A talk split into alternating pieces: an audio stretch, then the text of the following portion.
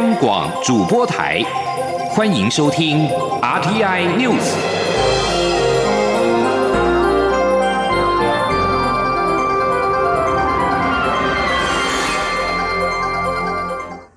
各位好，我是陈怡君，欢迎收听这节央广主播台提供给您的 RTI News。今天是中华民国一百零八年的四月六号。科技部表示，科技部长陈良基在日前会见了英国商业、能源及产业政策部主管科技及教育的首长史金摩尔，这也是台英史上科技最高首长的初次会谈。陈良基等六人与史基摩尔会面，首先检视了台英科技的合作现况及意见交换，接着讨论如何就现有的基础来加深及扩大合作规模。主要的重点合作领域包括人工智慧、生医科技、再生能源、数位经济等。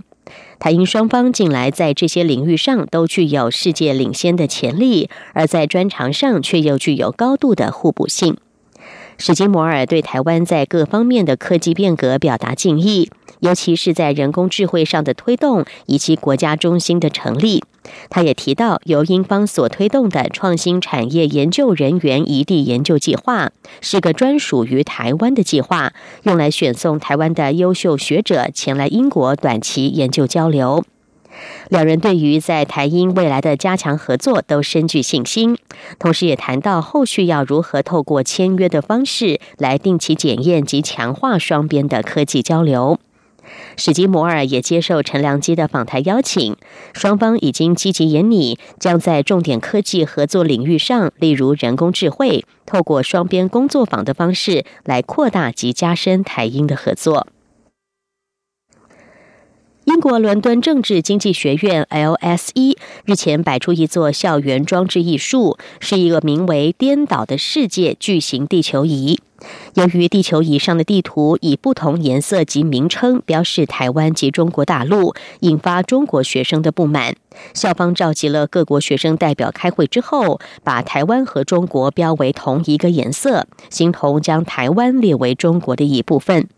对此，台湾留学生发起了抗议联署，已经突破了八千人。接下来计划向媒体投书，并且发起第一波的自主行动。驻英国台北代表处今天也贴出了外交部长吴钊燮致 LSE 校长的公开信，表达严正的抗议。吴钊燮在信中指出，台湾是一个民主的主权国家，并不是任何其他国家的一部分，这是不争的事实。LSE 过去以来已经鼓励许多台湾青年追求学术上的卓越，其中也包括了台湾现任总统蔡英文。蔡总统总是对于他在 LSE 的求学经验感到骄傲。如果装置艺术雕塑依计划更改，全世界的青年会相信 LSE 屈服于北京的压力及霸凌。台英国会小组共同主席伊凡斯及罗根也联名致函校方，敦促让台湾和中国维持不同的颜色。伦敦政经学院五号表示，正在征询各方意见，考虑是否修改，尚未决定怎么做。伦敦政经学院发言人五号表示，这个艺术作品应该呈现联合国的画界。但目前不能够反映出我们对联合国划界的理解，正在征询各方意见，考虑是否修改，尚未达成最终的决定。台湾第一位女性棒球主审刘伯君跃上了联合国妇女全能署的官方推特贴文，原本称她来自台湾中国的医生。她在五号表示，联合国妇女全能署已经在文章当中做出修正，改成了中华台北。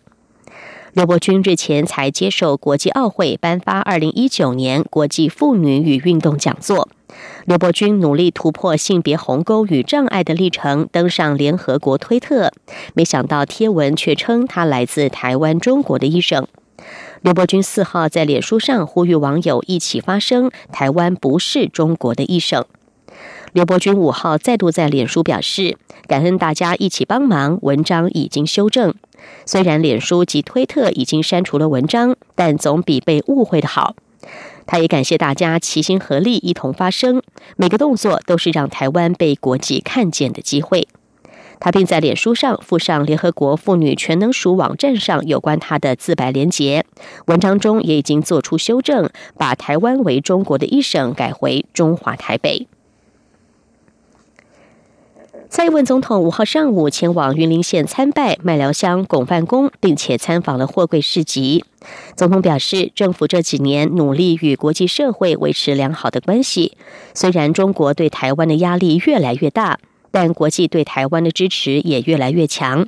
他并强调，只要蔡英文当总统，台湾的主权一定守得住。总统表示，守住主权也要拼经济。这两三年来，政府做了很多建设及计划。也希望台湾经济可以稳定成长。从股市、上市公司、出口等表现都可以看出，台湾经济的确在稳定成长当中。另外，蔡总统与云林各界座谈的时候表示，政府积极的拓展水果外销，强化农产品生产专区规划，提升精致农业，这些努力都与九二共识没有关系。蔡总统说：“我们已经是主权独立国家，有自己的民主制度、军事、外交等。外国人对台湾的民主自由与人权很肯定，没有独立问题。政府努力的拼经济，拓展水果外销，稳定市场价格与农民的生活，强化农产品生产专区，以及提升精致化农业。这些都与九二共识没关系。中国提出一国两制台湾方案，台湾不可能接受。”台湾人民要对自己有信心。国民党主席吴敦义七号上午将与新北市前市长朱立伦会面，讨论党内总统的初选事宜。朱立伦呼吁党中央公开会面过程，但是遭到了党中央的拒绝。党中央表示，按照惯例，会后将会由文传会举行记者会，说明会谈内容。朱立伦五号表示，他的立场从头到尾都很清楚。如果党中央要征召高雄市长韩国瑜，他会全力支持；如果党中央要办初选，他也会全力以赴。他认为民众都很关心国民党的团结，所以党中央也应该要赞成公开会面，让外界知道党中央的立场。不过，国民党主席吴敦义五号受访时表示，他对每一位要会面的人态度都一致。都是先到党部交换意见之后，双方在一起向媒体说明。吴敦义两度表示，这样的安排没有任何例外。记者王维婷的报道。国民党主席吴敦义七号将和前新北市长朱立伦会面，商讨国民党总统初选议题。朱立伦方面要求会谈全程公开，但是国民党拒绝，表示依照惯例在会后向媒体说明。对于国民党和朱立伦双方对会谈是否公开不同调，吴敦义五号受访时表示，他对每一位态度都一致，就是先到中央党部交换意见，会后双方一起向媒体说明。吴敦义表示，会谈难免会讨论到个别人选的优点或是需要照顾的地方，不宜公开。他并强调，这样的安排没有例外。吴敦义说。完全没有什么秘密了哈，但是讨论的过程当中，难免会讨论到党部的各种候选人，他的优点或者是可能需要照照顾的地方啊，那这个都不能公开的，没有说两方去谈全部都公开，没有这种事的。我们跟周习伟先生也是这个样子。跟韩国瑜先生也是这样的安排，没有任何例外。可是朱立伦认为说每个没有任何例外，就是这样子。吴敦义下午出席由海外侨胞等举办的前总统蒋中正逝世纪念活动，包括前总统马英九、前国民党主席洪秀柱都出席。被问到吴朱会应不应该公开时，洪秀柱表示：公开很好，私下要谈也不是不可以，但是应该公开会面之后，私下要谈另外再说。对于国民党总统初选，洪秀柱希望事情圆满，不要让表态参选总统的人内心有怨恨，否则对选举都不是好事情。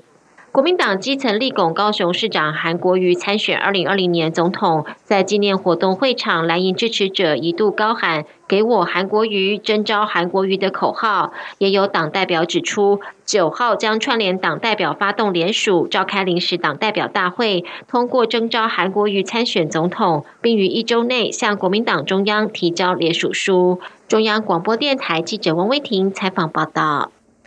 财经消息方面，美中贸易战的谈判气氛越趋乐观，市场上也一片看好，股市呈现欣欣向荣。不过，美中完成谈判之后，美国总统川普的下一步将会朝哪一国开刀？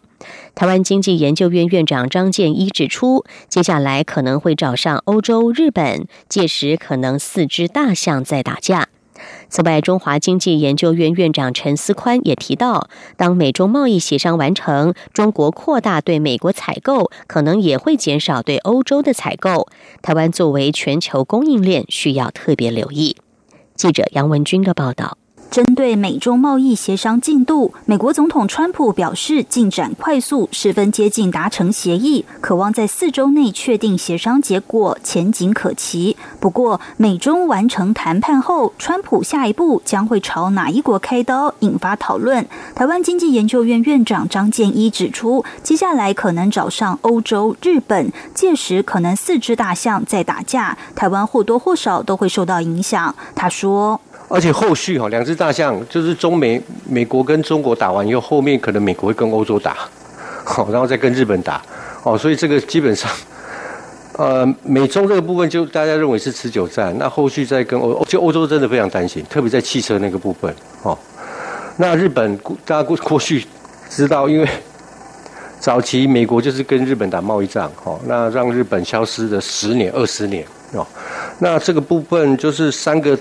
等于四大经济体在互打。那到底对全世界的经济影响？当然，其实因为台湾是小型开放经济体，或多或少一定会受到影响。此外，当美中贸易谈判定案，预料将要求中国扩大对美国产品购买，缩减贸易逆差，对台湾是否造成冲击？中华经济研究院院长陈思宽则认为，尽管短期内对台湾影响不大，但若中国扩大对美国采购，可能就会减少对欧洲采购。台湾作为全球供应链，需特别留意。他说：“那其实我们也要想想看，哦，对台商可能是没有没有太大的影响，可是他中国增加采购，他如果他自己没有成长的话，那他势必要减少对于其他国家的采购的。”数量对不对？那会影响哪哪里呢？可能是欧洲，可能是其他的国家。哦，那目前看起来对我们当然是没有影响。可是长期看起来的话，那如果这些国家因为好这个采购的减少而产生什么样子负面的状况的话，那其实呃也是我们必须呃也要留意观察的。台经院景气预测中心副主任邱达生也指出，目前已知中国会扩大对美国采购的项目为农产品、能源、工业产品，跟台湾相关性不高，出口替代有限，但将会冲击欧盟、日本及南韩。中央广播电台记者杨文君台北采访报道。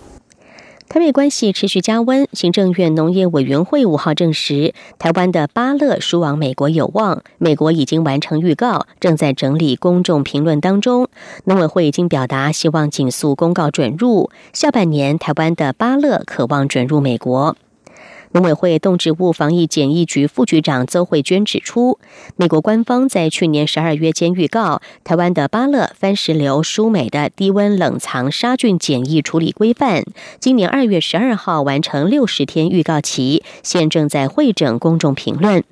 他表示，农委会已经去函表达希望尽速公告准入，因为台湾的芭乐质量很好，非常有竞争力。未来再加上海外行销，这样健康又美味的水果，在美国应该深具市场潜力。目前，美国准入芭乐的国家只有墨西哥，台湾渴望成为第二个准入的国家。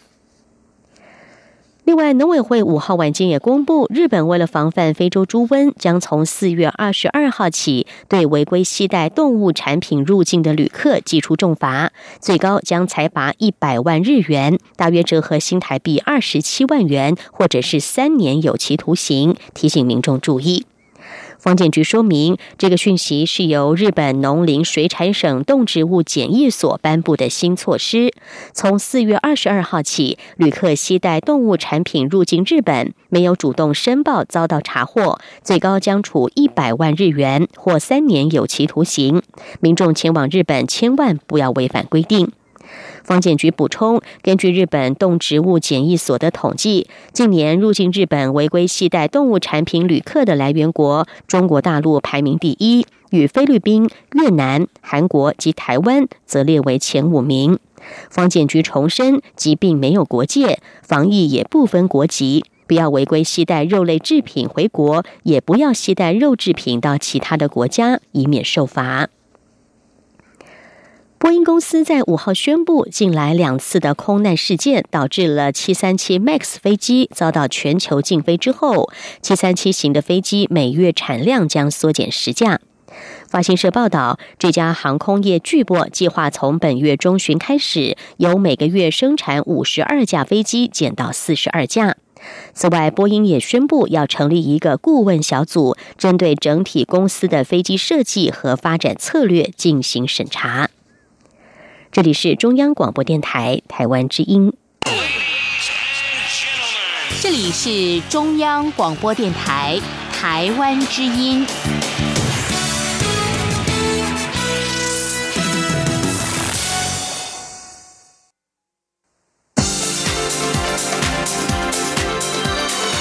这里是中央广播电台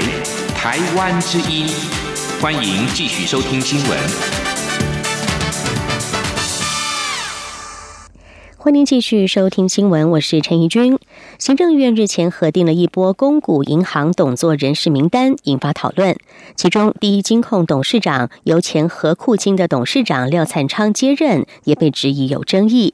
对此，行政院在五号表示，行政院长苏贞昌基于专业，如管理风格、银行生态等，任用公股银行的董座，并没有外界所说的基于选举考量。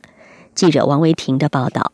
行政院日前核定公股行库董座人事名单，引发业界和政坛讨论。在这波名单中，第一金控董事长由前和库金董座廖灿昌接任。由于廖灿昌曾因为庆父案下台，朝野立委质疑这波公股董座大换血有选举考量。更有民进党立委直言，苏贞昌像是扔了一颗手榴弹。针对朝野立委质疑行政院长苏贞昌的用人标准，行政院发言人古勒斯尤达卡五号表示，苏奎人事任用有其考量，基于管理风格、银行生态等进行人事布局，并非如外界所言有选举因素。古勒斯说：“其实这个就是院长的人事权嘛，我想院长大概他有他的考量啊，那这个所谓的考量绝对不是任何选举的考量。”是专业的考量，再加上他们各自的任期也到了一定的时间。许志杰其实他也代表了另外一种声音跟看法，不同的心血，然后有不同的生态，注入不同的这种新的元素、新的人力、新的管理的风格。我想这些都是在这个选择董事、董事长的时候很重要的专业上这个考量。郑院强调，苏奎的公股人事布局是出于专业，也经过全盘思考。中央广播电台记者王威婷采访报道。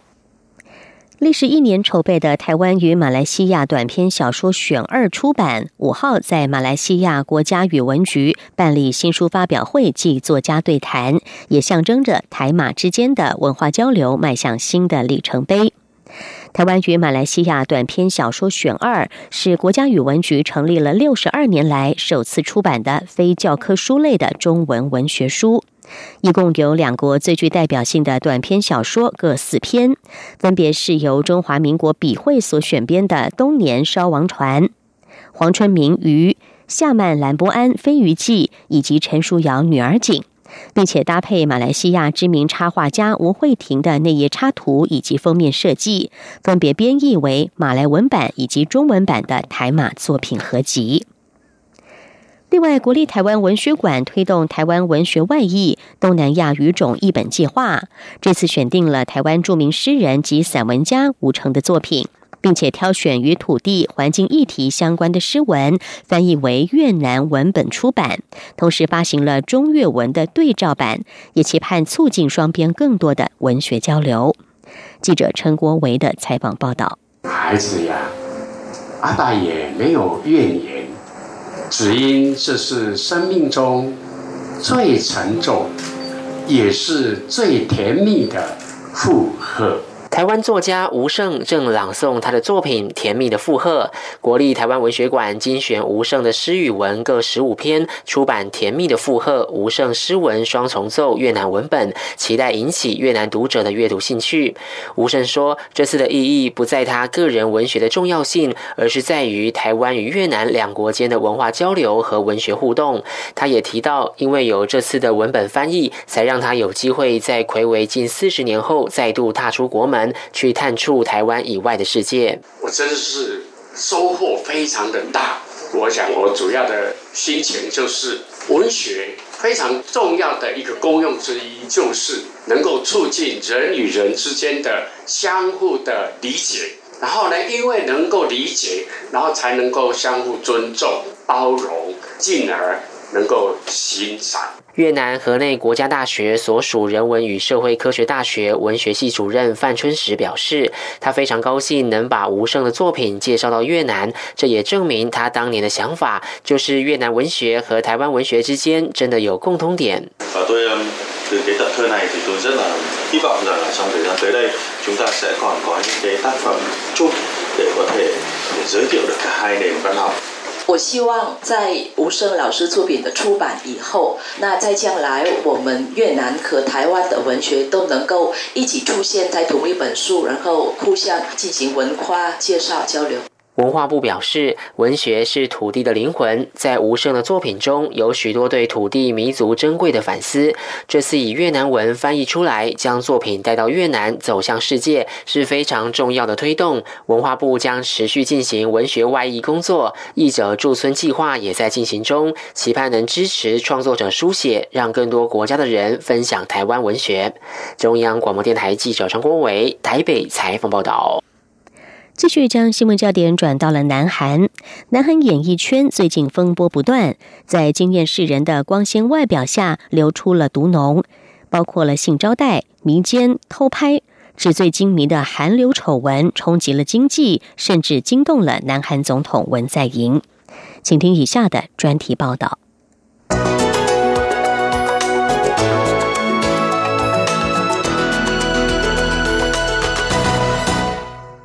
这大概是南韩演艺圈最黑暗的春天。以偶像团体 BigBang 成员胜利为首的丑闻，包括他在首尔持股经营的夜店被揭发涉嫌吸毒、媒介卖淫、警商勾结等乱象；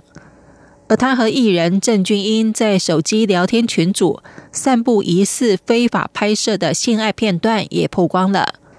就连被迫对权贵提供性招待。不堪受辱自杀的艺人张子妍案也再度浮上台面，甚至扯出了和影后李美淑有关的案外案。欧巴变渣男的丑闻不仅令粉丝心碎，投资人更是气得跳脚。以胜利来说，BigBang 曾被《华盛顿邮报》赞誉为亚洲最大天团，首张登上美国告示牌两百大专辑榜的南韩专辑。第一个被格莱美介绍的韩国歌手都是 Big Bang。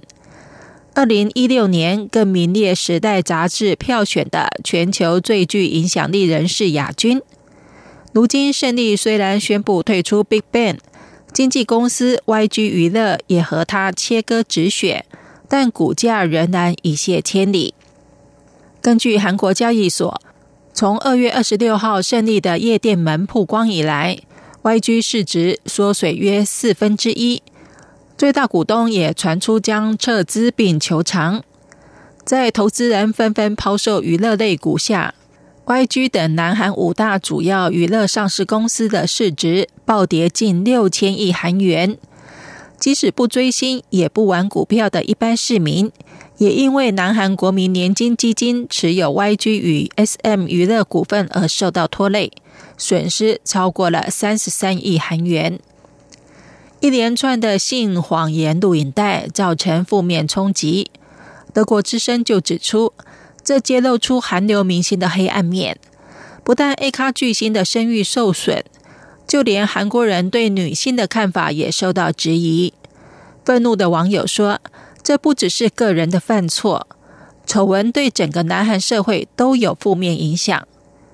南韩媒体也为此进行了一连串的强奸文化报道，探讨存在娱乐圈和社会黑暗面的毒瘤。南韩总统文在寅就表示，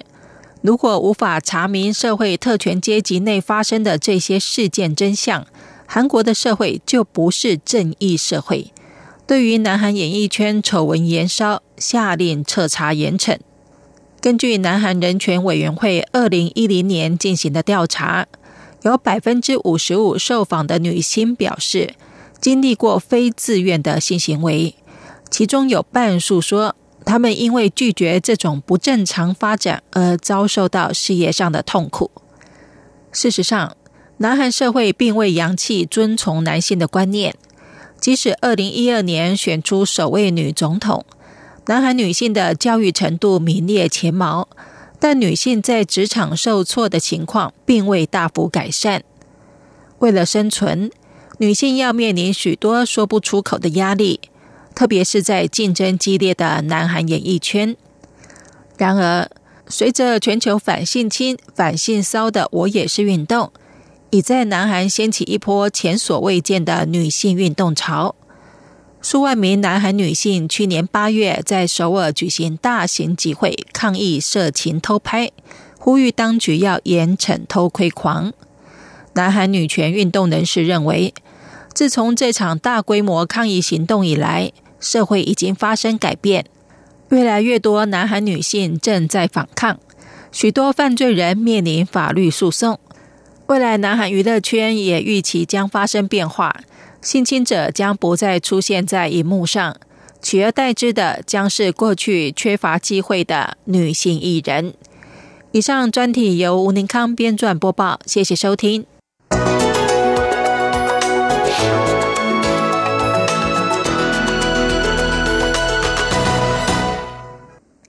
欧洲联盟五号指控德国的三大汽车制造厂福斯汽车、宝马汽车与戴姆勒共谋拖延使用能够降低汽车排放有害废气的技术。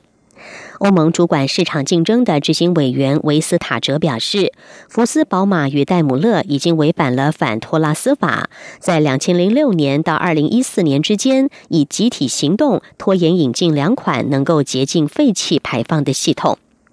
温斯塔哲表示，德国三家车厂可以合作改进他们的产品，但是他们不能共谋，不在品质上相互竞争。温斯塔哲说：“到头来，欧洲消费大众购买配备最佳技术汽车的机会可能因此被抹杀掉。”欧盟监管单位指控德国三大汽车厂在其五巨头小团体的年度技术会议上共谋拖延引进洁净废气排放技术。五巨头小团体除了包括福斯、宝马与戴姆勒之外，还有福斯汽车旗下子公司品牌奥迪与保时捷。欧盟委员会指控这三大车厂拖延引进其中的一款洁净废气技术，能够降低柴油汽车排放有害的氮氧化物；另外一款技术则是可以过滤汽油车排放有害废气。欧盟执委会表示，德国这三大车厂可以对这份初步调查作出回应，但是将要面对欧盟所寄出的重罚。这三大车厂可能会遭到欧盟处以各家公司每年销售业绩最高百分之十的金额作为罚款。英国脱欧的期限从三月二十九号延后到了四月十二号，但是英国国会至今仍然无法通过任何脱欧协议或者是替代版本。英国首相梅伊五号写信给欧洲理事会主席图斯克，要求延后英国脱欧的期限到六月三十号，让至今意见仍然分歧的英国议会有时间可以同意他与欧盟所谈妥的脱欧协议。另外，欧盟官员稍早之前表示，图斯克考虑给英国弹性延长脱欧时间，可以长达一年。这名官员说，图斯克将于这个月十号在布鲁塞尔召开的欧盟高峰会上向梅伊提议，让英国弹性延长脱欧十二个月的时间。不过，如果梅伊接受的话，英国就必须要参加五月举行的欧洲议会选举。梅伊与欧盟谈妥的脱欧协议已经三度遭到英国国会的否决。如今，他与反对党工党党魁科宾展开党首磋商，希望找出打开脱欧僵局的方法。但是，梅伊寻求工党的援助，也招致了保守党内部强硬脱欧派议员的不满。以上 T N News 由陈义军编辑播报，谢谢收听。更多的新闻，欢迎您上央广网站点。